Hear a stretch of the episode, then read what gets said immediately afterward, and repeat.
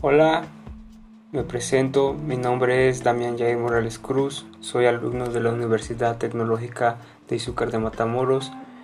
En esta materia de expresión oral y escrita, hoy 22 de septiembre de 2020, les explicaré un tema un tanto importante en la gramática de español, que son los verbos reflexivos. Empecemos con qué es un verbo reflexivo son los que nos indican que el sujeto lleva a cabo una acción que recae sobre sí mismo. Por esta razón, el pronombre reflexivo debe concordar siempre con el sujeto en persona y número. Para conjugar un verbo reflexivo se combina siempre el verbo con el pronombre reflexivo correspondiente que lo procede. Por ejemplo, yo me peino, tú te, ella o él se nosotros, nos, ellos, ustedes, se. Los pronombres reflexivos se sitúan delante de un verbo en cualquiera de sus formas personales, delante de un imperativo en forma negativa y a continuación del imperativo afirmativo, directamente antes de una paráfrasis verbal o detrás del infinitivo de la misma. O en la fórmula estar más el gerundio, el pronombre puede ir antes después. siguiente sería presente indicativo.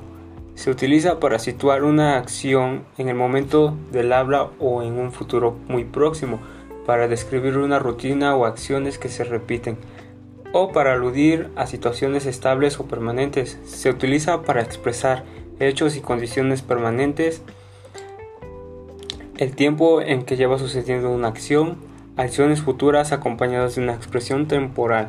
Para conjugar un verbo en presente se elimina la terminación de infinitivo ar, er o ir y se añaden las terminaciones correspondientes a cada persona. siguiente es presente progresivo. La forma progresiva en español se forma con el verbo estar y con el gerundio del verbo que hace la acción puede hacer referencia a acciones que ocurren en el momento mismo en el que se habla. Para formar el presente progresivo se toma la raíz del verbo que hace la acción más la terminación ando si es del primer grupo y yendo si es del segundo y el tercer grupo. Si termina en ar como hablar, un ejemplo sería mi hermana está hablando con su esposo. Si termina en er o ir como beber o escribir sería yo estoy bebiendo agua.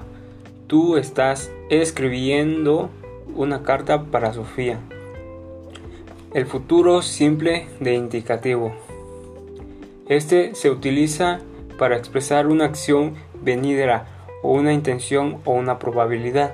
Se emplea para expresar la intención de realizar una acción en el futuro, una suposición respecto al futuro o una suposición respecto al presente. Por último, tenemos el futuro perifrástico.